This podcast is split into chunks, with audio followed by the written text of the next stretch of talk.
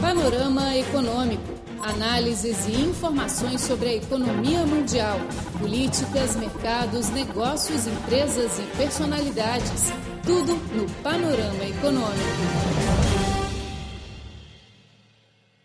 Olá, amigos ouvintes, sejam bem-vindos a mais uma edição do Panorama Econômico. Eu, Luiz Chao, e meu colega brasileiro, Luiz Tassonedo, estamos mais uma vez com vocês. Olá, Luiz. Olá, ouvintes da nossa frequência, tudo bem? Hoje vamos trazer duas reportagens sobre carros verdes, ou seja, os automóveis movidos a energias limpas. E depois vamos trazer ainda novidades mais recentes sobre a economia do mundo. Bom, primeiro então vamos para as reportagens. Panorama Econômico, seu boletim informativo. A neva contínua de poluição na China levou mais pessoas a procurar um modo ecológico e saudável de transporte. Os automóveis movidos a novas energias, que já estão em desenvolvimento na China há mais de 10 anos, têm vindo recentemente para o centro da atenção do público. O governo chinês tem ampliado seus subsídios para os chamados veículos verdes.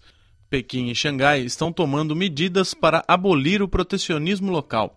Como resultado, o mercado de automóveis movidos a novas energias apresentou um aumento acentuado de mais de 30% em 2013. Como um dos sete modelos de carros incluídos no catálogo de veículos movidos a novas energias de Beijing, a BMW desenvolveu recentemente um carro totalmente elétrico, o Zinoro 1E, que foi apresentado em Pequim no início desse ano. Wu Haifang gerente da sala de exposição do Zinoro em Beijing, explicou que a companhia está oferecendo um modo inovador de aluguel de operação. O período de aluguel pode variar de um dia a três anos. Muitos compradores potenciais continuam com a atitude de esperar para ver em relação ao setor emergente. O aluguel de carros pode compensar suas preocupações. Eles podem alugar por apenas um dia para experimentar e decidir se o carro elétrico atende suas necessidades. Para economizar o tempo e a energia dos consumidores, Sinoro também oferece um serviço abrangente, ou seja, uma taxa de aluguel com tudo incluído que cobre matrícula, seguro e serviço pós-venda, como manutenção e reparação.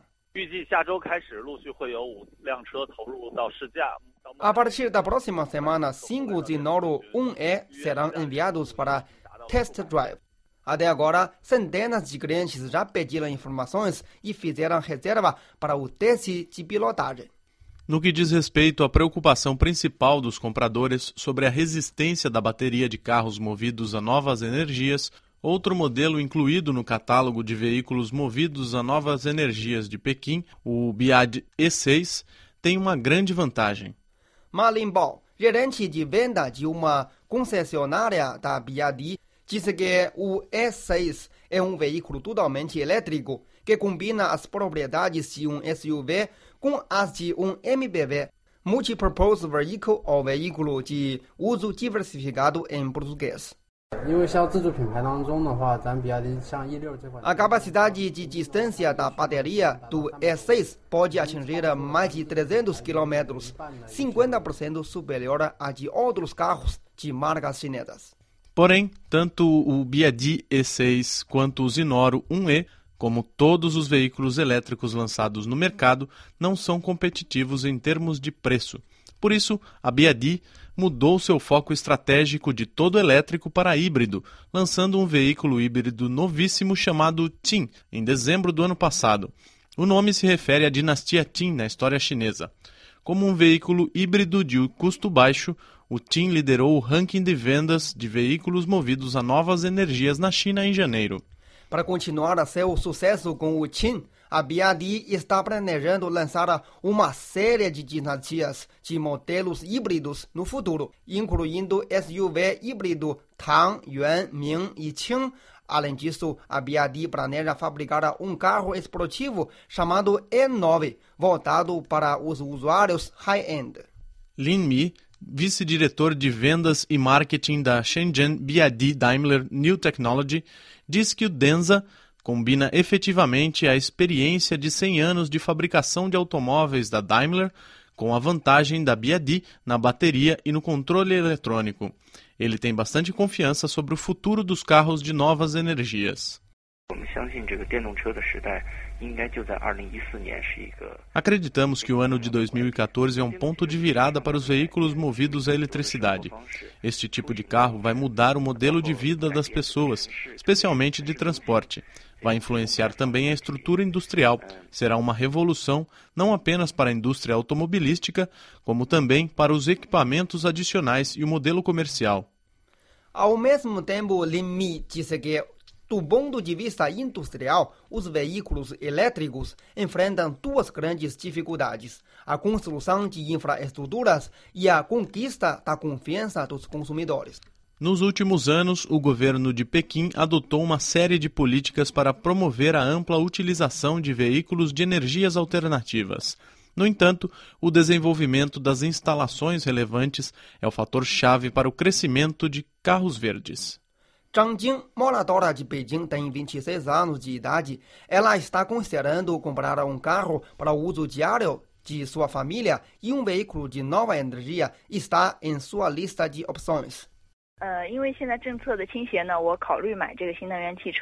Por causa da política favorável divulgada pelo governo de Pequim, estou pensando em comprar um carro verde. Porém, ainda tenho algumas preocupações sobre o carregamento da bateria em torno da cidade e os serviços pós-venda. Quase todas as estações de carregamento em Pequim são só disponíveis para o transporte público, como ônibus elétricos, táxi elétrico e veículos hospitalares. São poucas as instalações disponíveis para o uso privado. A escassez de estações de carregamento na cidade é muito inconveniente para os usuários de automóveis verdes. Liu Xiuzhan, gerente de uma loja da BYD 4S no distrito de Chaoyang, diz que Beijing vai fazer grandes esforços para melhorar o serviço de carregamento para os condutores de automóveis verdes individuais. O governo de Beijing pretende estabelecer mil enormes estações de carregamento de corrente contínua para os motoristas individuais. Se esse projeto for concluído, a recarga de seu carro vai ser tão fácil como o reabastecimento de gasolina. Carros podem ser recarregados 70% ou até 80% dentro de 30 minutos. Potenciais compradores também estão preocupados com acessórios e serviços pós-venda para esses veículos, porque acreditam que o volume de carros verdes ainda representa uma parte pequena na indústria automotiva. As pessoas estão preocupadas com o fornecimento e a substituição das peças, bem como a manutenção para os carros verdes. Sobre isso, Liu Xiujian diz que os produtores desses automóveis já têm o serviço pós-venda relativamente amadurecido para seus clientes. Primeiro, não há nenhum problema para alterar peças em todas as lojas 4S autorizadas em Pequim. O fornecimento de itens é suficiente e a loja 4S pode fazer todos os reparos nos veículos de novas energias. Segundo, o custo de manutenção não é alto, basicamente equivalente ao de veículos tradicionais. Para aqueles que só dirigem para o trabalho, em vez de fazer longas viagens, os veículos de energias novas são uma ótima opção. Da mesma forma, os carros não contribuem para a má qualidade do ar da cidade. Os custos de manutenção de rotina para esses veículos são ainda mais baixos do que os dos veículos tradicionais. Além disso, os carros de energia limpa também desfrutam de uma política favorável pós-venda e da garantia de toda a vida da bateria. No entanto, o preço dos carros verdes é muito maior do que dos veículos tradicionais, mesmo com os subsídios do governo. Por isso, o aluguel também é uma maneira popular para aqueles que queiram dirigir um carro verde. Wu Haifang, gerente da exposição do BMW Zinoro, diz que aqueles que alugarem também não precisarão se preocupar em não serem capazes de chegar a um posto de carregamento.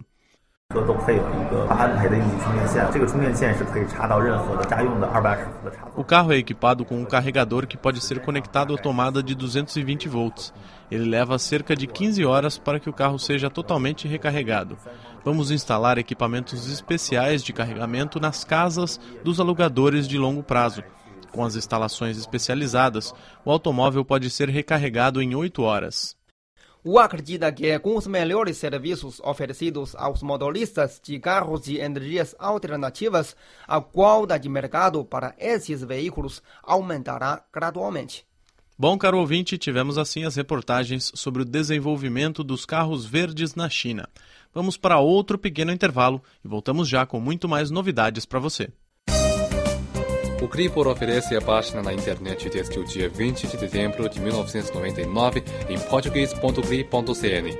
O conteúdo online está dividido em várias seções, notícias, temas, cultura, economia, música, esporte, blog, rádio online e vídeo.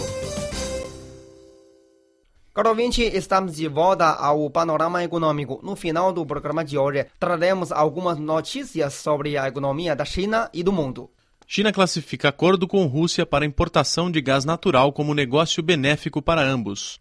Após 10 anos de negociações, a China e a Rússia assinaram no dia 21 em Shanghai um acordo para o abastecimento de gás natural no valor total de 400 bilhões de yuans, sendo esse o maior acordo da história assinado pelo governo chinês com outro país. O diretor do Departamento da Europa do Ministério do Comércio da China, Sun Yongfu, considerou no dia 22 em Beijing que este acordo é benéfico para os dois países. Segundo Sun, a segurança energética da China ainda depende muito das importações, e a Rússia é um fornecedor estável e com grande capacidade exportadora, além de que os dois países são parceiros estratégicos. Sun ainda revelou que a China e a Rússia já discutiram muitos anos sobre esta cooperação e que finalmente definiram um preço aceitável para ambas as partes. Segundo o acordo, a Rússia vai fornecer gás natural à China a partir de 2018 por um período de 30 anos